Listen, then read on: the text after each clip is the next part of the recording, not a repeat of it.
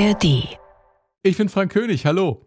Es ist mal wieder Zeit für den SW1 Meilensteine Klassiker. Rio Reiser mit seinem Solodebüt Rio 1 oder Rio der Erste von 1986.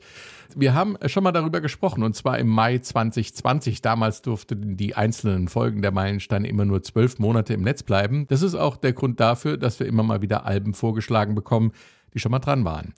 Damit möglichst viele Meilensteine für euch alle zugänglich sind, wiederholen wir die Folge in loser Reihenfolge. Vorgeschlagen hat Rio 1 neben vielen anderen tollen Vorschlägen Chris Kort aus Kiel und Patrick Ronner aus der Schweiz und er schreibt, Rio 1 von Rio Reiser für mich immer noch das großartigste Album in deutscher Sprache. 1986 kam es raus, das war das Jahr der Reaktorkatastrophe von Tschernobyl. Zum ersten Mal kommt es zu einem atomaren Supergau. Das Space Shuttle Challenger stürzt nach dem Start ab. Die Crew kommt ums Leben. Boris Becker gewinnt zum zweiten Mal Wimbledon und bei der Fußball-WM in Mexiko verliert Deutschland das Endspiel gegen Argentinien mit 3 zu 2. Die britische Indie-Band The Smiths bringen ihren Meilenstein The Queen is Dead raus und auch Bon Jovi steuern einen Meilenstein bei Slippery When Wet. In den deutschen Jahrescharts steht Sam Cooke ganz oben mit Wonderful World. Platz 2 geht an Samantha Fox, Touch Me, I Want Your Body. Und Falco ist mit Genie Platz 3. Mit dabei im Podcast waren damals die Kollegen Dave Jörg und Christian Pfarr. Viel Spaß. SWR 1, SWR 1, Meilensteine auf Vinyl. Alben, die Geschichte machten. Rio Reisers Debütalbum als Solokünstler Rio 1 ist unser Meilenstein in dieser Woche. 1986 kam es raus und es ist ein musikalisch zeitloses Stück deutscher Popgeschichte geworden. Dabei war das Album mit Hits wie König von Deutschland, Junimond oder Alles Lüge eigentlich buchstäblich aus der Not geboren. Rio saß auf 200.000 Mark Schulden seiner alten Band Tonsteine Scherben. Die hatten sich aufgelöst auch weil sie sich als rote Rock-Ikonen nicht der Schuldentilgung wegen an die Musikindustrie verkaufen wollten. Rio war es wichtiger, aus den roten Zahlen rauszukommen. Es gibt Schlimmeres als eine Kunsthure zu sein, hat er gesagt. Und nach Rio 1 war er schuldenfrei. Kann es vielleicht sein, dass das nicht an der Macht der Unterhaltungsindustrie lag, sondern schlicht und ergreifend an großartiger Musik voller Gefühl, Witz und feiner Ironie? Auch dieser Frage gehen wir jetzt nach. Ich begrüße im SW1-Studio Christian Pfarr. Hallo und Dave Jörg. Hallöchen. Und wenn ich eben Rio 1 als zeitloses Stück Musikgeschichte bezeichnet habe, liegt es vielleicht auch an Songs wie dem folgenden. Fake News waren auch schon 1986 ein Thema. Hier kommt der Opener. Alles Lüge. Es ist wahr, es ist wahr, dass der Papst zwar die Pille nicht nimmt, aber trotzdem keine Kinder kriegt. Das ist wahr. Das ist wahr.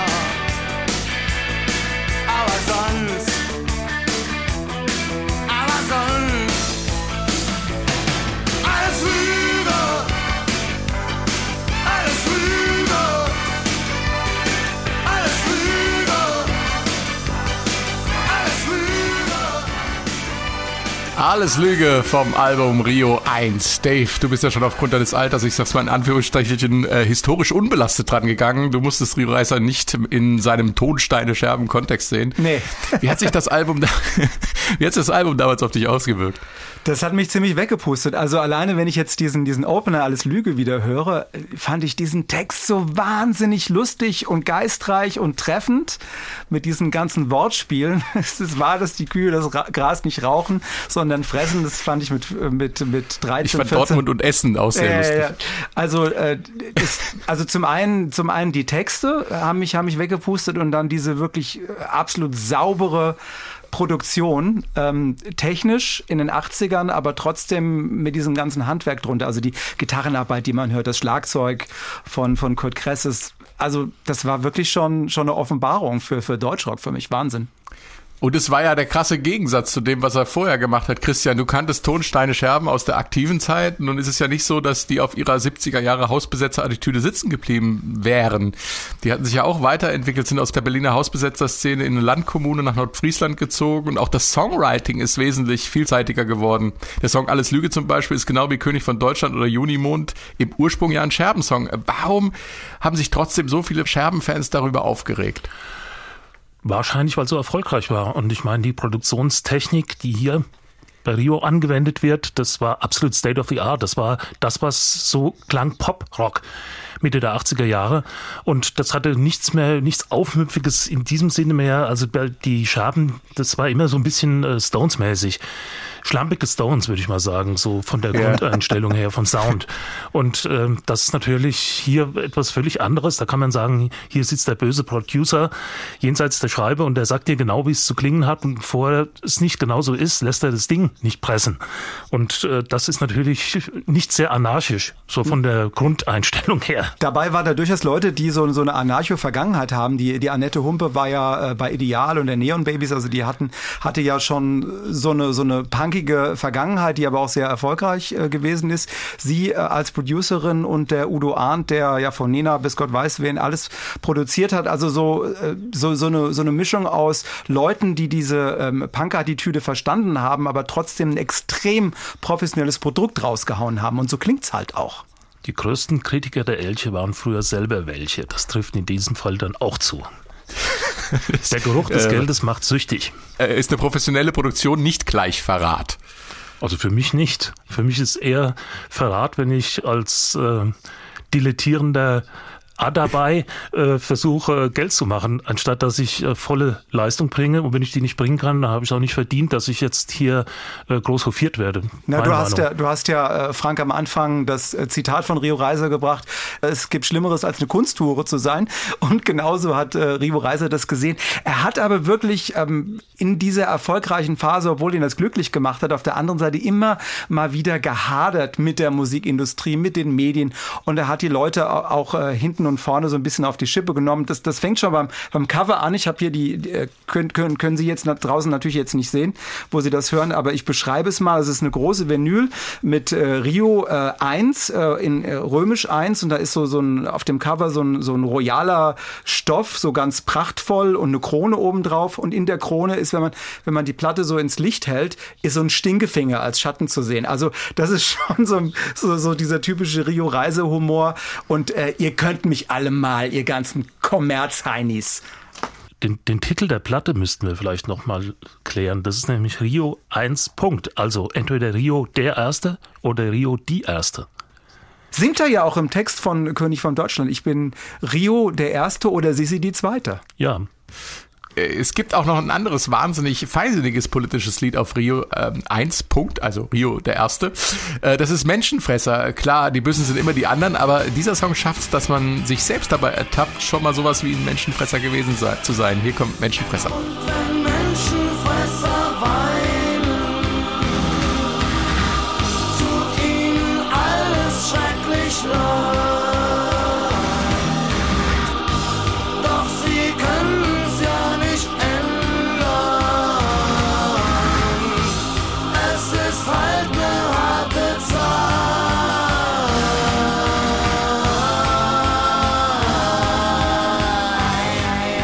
Menschenfresser von Rio Reiser. Unglaublich böse der Song bei genauem Hinhören. Und ähm, irgendwie stellt sich die Frage, sind wir nicht alle ein bisschen Menschenfresser, wenn man die Nummer mal genauer untersucht, ne? Ich habe das damals eher so auf die, diesen ganzen Zeitgeist der 80er, also diese, äh, dieser politische, sag ich mal, konservative Rechtsruck, äh, nachdem Helmut Kohl Kanzler geworden ist und er seine geistig-moralische Wende dann eingeleitet hat. Das habe ich eher so auf diesen, auf dieses ganze Yuppie, ähm, konservative, politische Stimmungsbild in Deutschland bezogen und ähm, dass im Konsumrausch ähm, halt manches Menschliche untergeht. So habe ich es für mich damals interpretiert. Mhm. Ich habe es jetzt wieder gehört und dachte, ja, ein bisschen äh, ist das ist auch das Böse in uns allen, oder was er da beschreibt. Ja, Christian, wie siehst du ich, also mich kann er nicht meinen. Ich habe nichts Böses in mir. Aber ich habe äh, Rio auf der Bühne erlebt und das war schon äh, bei diesem Song speziell, äh, das hat schon irgendwie so eine diabolische Atmosphäre erzeugt. Kam durch die Lightshow und so weiter noch dazu. Aber das war also jetzt ähm, schon ähm, etwas weitergehend als Neue Deutsche Welle, die bis dahin dominiert hatte. Und haben die auch äh, live auf der Bühne dann, dann diese, diese Samples? Da sind ja diese Samples, diese, diese, äh, dieser gesampelte Chor, dieses Wow. Das War kann das man, auch das mit auf man der so Bühne? nicht sehen. Das, ging, das kam aus dem Keyboard im Zweifelsfall. Ne? Ja, klar, natürlich.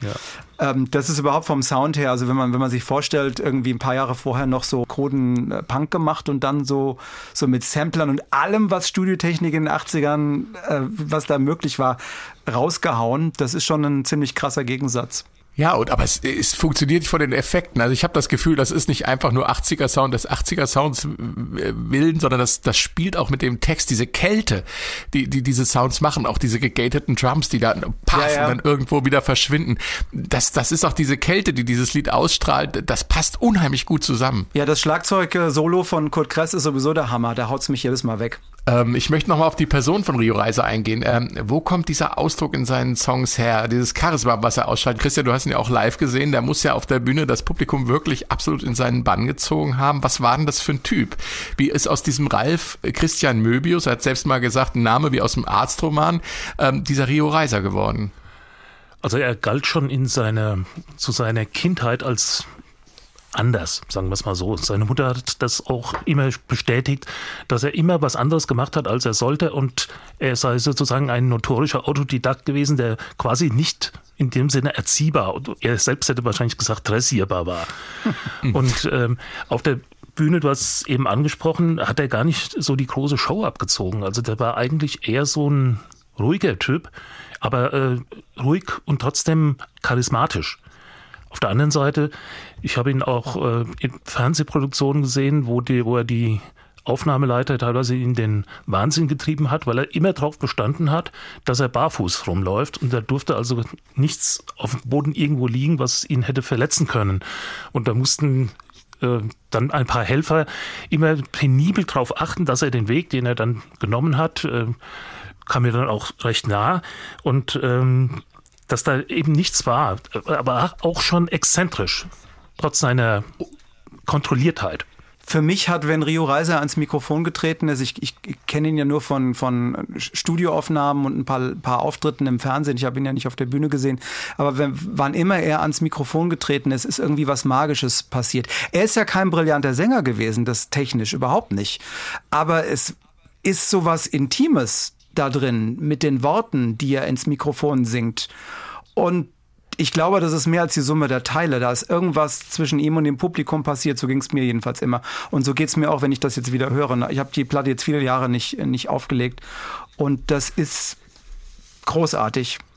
Und ein Teil davon kann man nicht erklären. Das ist gut so. Und das sehen ja auch seine Brüder so, ne? Die haben ihn ja, äh, wie soll ich sagen, künstlerisch auch in ihre Obhut genommen und gefördert, wenn ich das richtig in Erinnerung habe, Christian. Ja, vor allem auch sein Nachlass, dann als er gestorben war. Aber das hängt auch damit zusammen, dass die selbst aus einem künstlerischen Umfeld kommen im Prinzip äh, als Schauspieler, als Filmemacher, als Autoren. Also da ist eine kreative Verbindung da, denke ich einfach. Er ist ja viel rumgekommen in der Kindheit, war nie wirklich, richtig zu Hause. Also äh, von Berlin über Hessen bis Baden-Württemberg, überall ist er mal gewesen. Ähm, und äh, trotzdem die, beginnt die Karriere dann letztlich in Berlin. Er schmeißt die Lehre, glaube ich, hin als Fotograf ne, und geht nach Berlin, äh, findet sich da in der Hausbesetzerszene wieder und gründet die Band Tonsteine Scherben. Und ähm, die haben als linke Band für viel Wirbel gesorgt damals, unter anderem mit diesem Song hier, Keine Macht für niemand. In jeder Stadt und in jedem Land.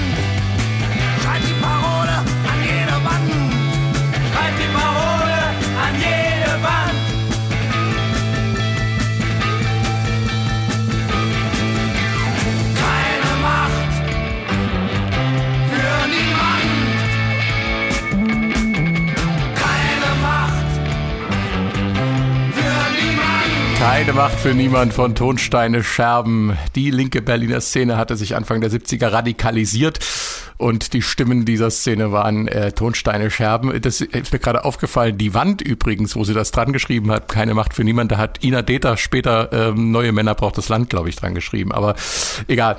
Ähm, Ganz interessant ist bei dem Song, dass Tonsteine Scherben damals auch bei vielen in der linken Szene nicht so richtig gut ankamen.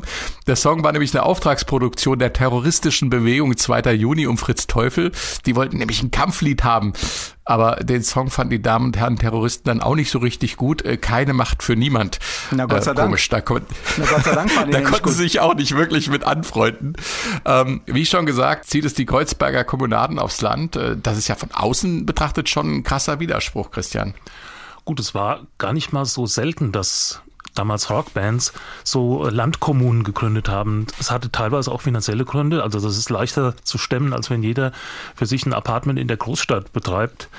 Und ähm, das beginnt natürlich damals auch schon so ein bisschen die, die äh, grüne Bewegung sich zu sortieren. Also ländlich, bio und so weiter. Und deswegen war damals auch, äh, ist der Traum von vielen jungen Leuten, äh, so eine Kommune auf dem Land zu betreiben. Ob das jetzt bei den Scherben äh, im Vordergrund stand, glaube ich jetzt nicht. Aber es war nicht so außergewöhnlich, dass man sagt, äh, nee, ihr seid eine Großstadtband, ihr dürft euch nicht weiter westlich als Spandau bewegen oder so. Ja, und Friese, Friesenhagen, so ein alleinstehendes Haus mit viel Grün drumherum, da haben die Nachbarn sich auch nicht beschwert. In Berlin hätten sie das vielleicht. Und die haben da ja wirklich zusammen gelebt und gearbeitet, auch weit über die, äh, das musikalische Schaffen hinaus, ne? Ja, also Rio Reiser selber hat gesagt äh, damals, ähm, wenn das wenn das nicht funktioniert hätte, hätt- wären wir nicht 15 Jahre lang zusammengeblieben. Wir haben keine Putz- oder Kochpläne gemacht und trotzdem hat es funktioniert. Wir sind ganz äh, intuitiv miteinander umgegangen. Und er hatte auch an die Tür von seinem Individualzimmer, hat er irgendwie, glaube ich, auch geschrieben, äh, Republik, äh, Tutti, Freie Republik Tutti Frutti und sich selbst als Kanzler, König und Außenminister äh, bezeichnet. Aber Reichsbürger war er da nicht eher so ein bisschen das Nee, Gegenteil. das man bestimmt nicht. Aber er hat, er hat auch seine Rückzugsräume gebraucht. Also wir müssen vielleicht doch mal kurz über äh, Rio Reisers Liebesleben äh, sprechen. Er war ja schwul und hatte hin und wieder auch mal einen, mal einen Liebhaber. Und ähm, das ist nicht so, dass die, dass die linke Szene da immer so aufgeschlossen war. Also seine Bandkollegen wussten das natürlich, aber im linken Spektrum hatte er n- da nicht nur Freunde. Die haben das eher so ein bisschen als dekadent äh, gesehen. Also war er auch innerhalb der, der, der linken Szene so ein bisschen ein bunter, bunter Hund und äh, hat da nicht nur, nicht nur Freunde gehabt. Vielleicht ist das auch so ein, so ein Grund, warum er sich gerne auch mal zurückgezogen hat und ähm, warum er auch mit sich selbst ab und zu mal gehadert hat. Wir haben es ja eben schon mal äh, gehabt von der grünen Bewegung, die dann aufkam und sich die Linke so ein bisschen diversifiziert hat sozusagen. Und ähm, das ist ganz interessant äh, in Bezug auf die Grünen. Claudia Roth, die spätere Grünen-Vorsitzende, war mal Managerin bei den Scherben, ne? Ja. Das war sie und sie hat auch noch andere Musikmanagements übernommen, aber die Scherben sind das, womit man sie wahrscheinlich immer in Verbindung bringen wird. 1986 haben die, haben die Grünen dann auch Alles Lüge von Rio Reiser als Wahlkampfsong für sich entdeckt, was der, glaube ich, nicht immer so toll fand, weil er hat sich ungern von Karren spannen lassen, politisch. Ist aber dann der PDS beigetreten. Ja, das stimmt. Aber das fand auch nicht jeder toll. Da haben, da haben sich manche ähm, ähm, Fans auch von ihm abgewandt und Politiker auch. So, zurück zu Rio 1, der, oder Rio dem Ersten. Der große Hit darauf ist eben auch König von Deutschland. Übrigens ein Stück, das in seiner Ursprungsversion von 1975 von Tonsteine Scherben war und von ihnen auch live gespielt wurde. Hier kommt die Rio Solo-Version. Jede Nacht um halb eins, wenn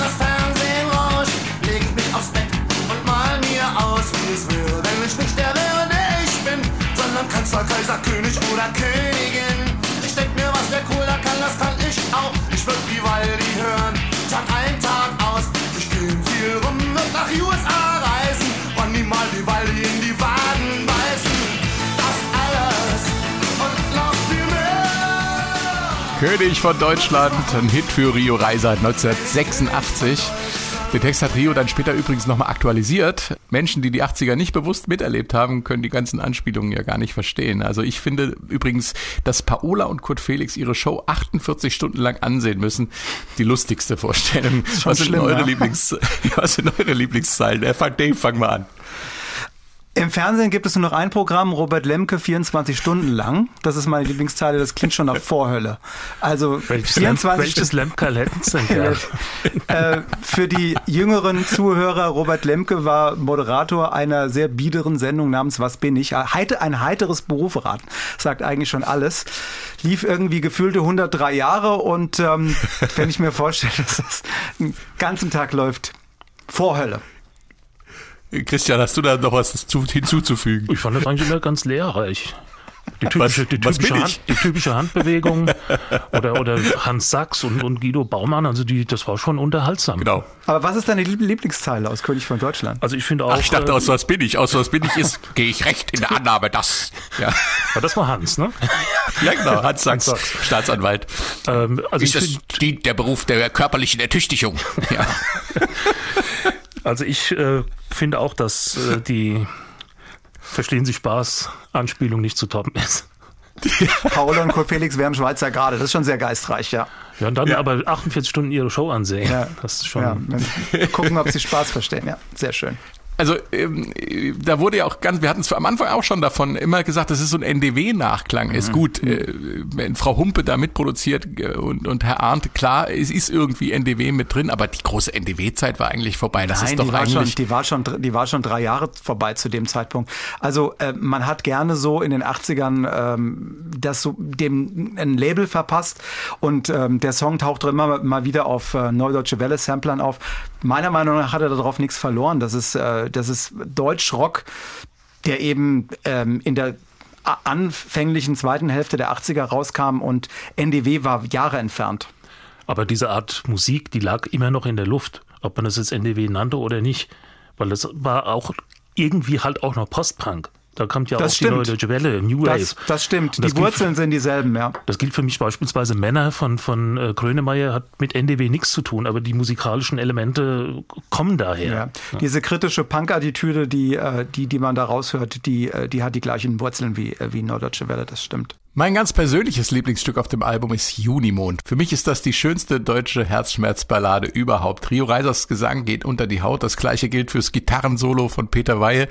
Das klingt, als hätte er es in einem ganz kleinen Raum, vielleicht in einem Badezimmer oder ähnlichem aufgenommen mit so einem ganz kurzen Halleffekt. Äh, Das ist unerreicht, finde ich. Geschrieben übrigens auch in der Tonsteine Scherbenzeit von Rio Reiser zusammen mit Martin Paul, der von 1981 bis 85 Keyboarder bei den Scherben war. Hier kommt Unimond. Es ist vorbei,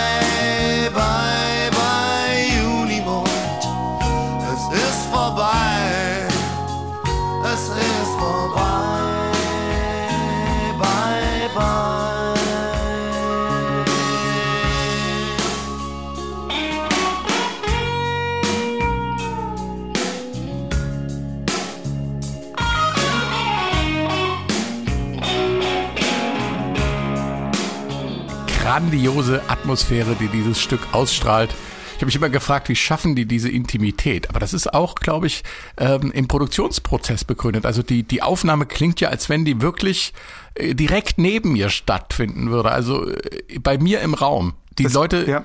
nicht nur die Stimmen, sondern auch die Instrumente sind ja direkt vor meinen Ohren. Das ist ja unglaublich. Das klingt so ein bisschen Garagenrock-mäßig. Also da ist dieser, dieser ganz minimale Hall, hast vorhin von, von Badezimmerhall gesprochen. Also Ja. na- natürlich äh, künstlich erzeugt, äh, aber so eine, ja, äh, dass eben der Klang einem das Gefühl gibt, da sind Musiker, die, äh, die, die einfach nur ihre Instrumente spielen und da ist nicht viel nachbearbeitet oder so. Aber ich glaube, die haben lang gefeilt, dass das so klang. Das ist ja immer, dass, dass es einfach klingt, ist meist, meistens am allerkompliziertesten, Christian, ne? Ja, und hier kommt natürlich noch ein ganz zauberhafter Text dazu, der Bilder erweckt in einem, das ist überhaupt, das ist eine der großen Stärken von Hero Reiser, dass man die Texte hört, dass man, da läuft ein Film vor einem ab. Da kann man sich gar nicht wehren. Ob das jetzt lustig ist wie König von Deutschland oder ob es intim ist, wie hier bei Junimond, ähm, man, man wird in Bilder hineingezogen, finde ich. Also so, so schön Herzschmerz, äh, Poesie kann, kon, kann und konnte kaum einer schreiben wie er. Aber andere haben es auch interpretiert. Ähm, da müssen wir jetzt zu kommen. Der Song wurde auch etliche Male gecovert und er wurde auch ein Hit. Und zwar von der Teenie-Band Echt. Und da klang er so. Es ist vorbei,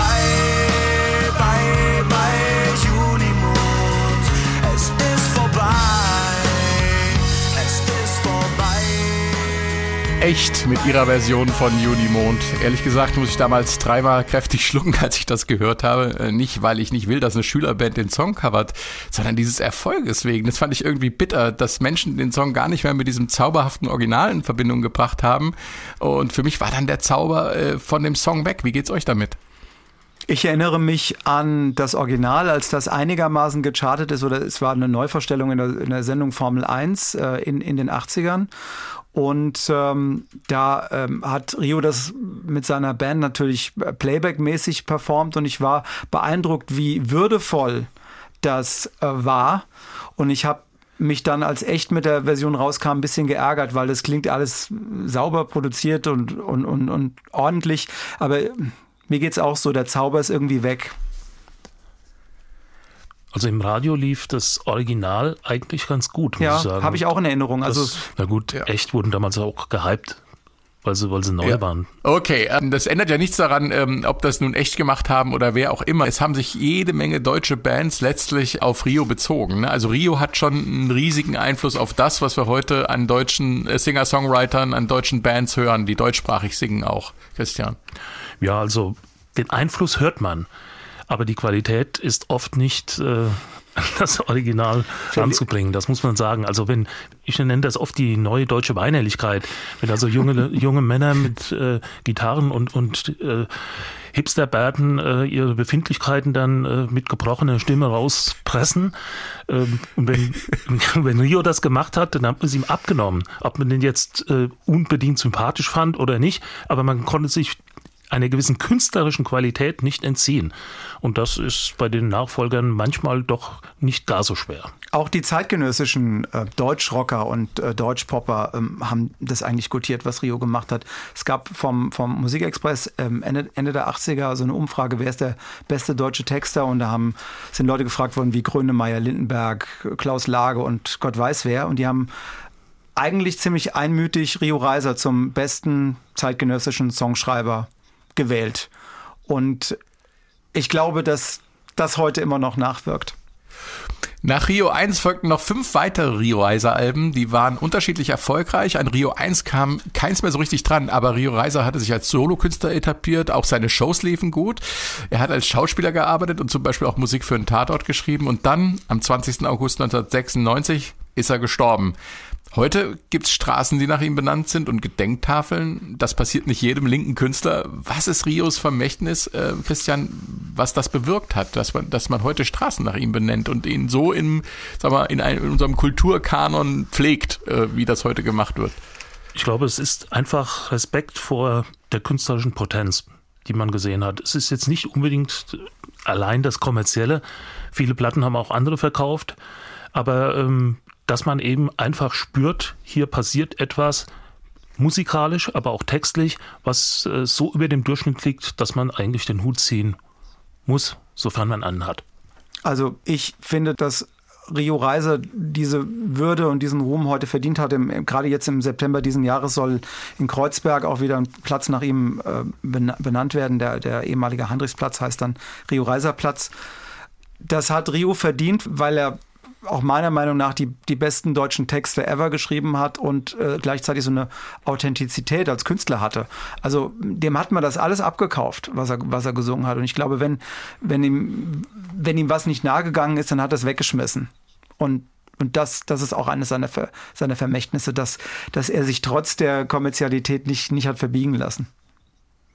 Einen Song gibt's auf Rio 1, der Rio-Fans ein bisschen Trost spendet. Ich lebe doch. Ein Song, der dann auch wirklich von vorne bis hinten nach 80er klingt, wie ich finde. Und da heißt es, ich lebe doch immer noch. Also nicht nur Elvis, auch Rio lebt. Ich sage danke an Christian Fahr. Es ist vorbei, bye, bye. Ich lebe doch immer noch.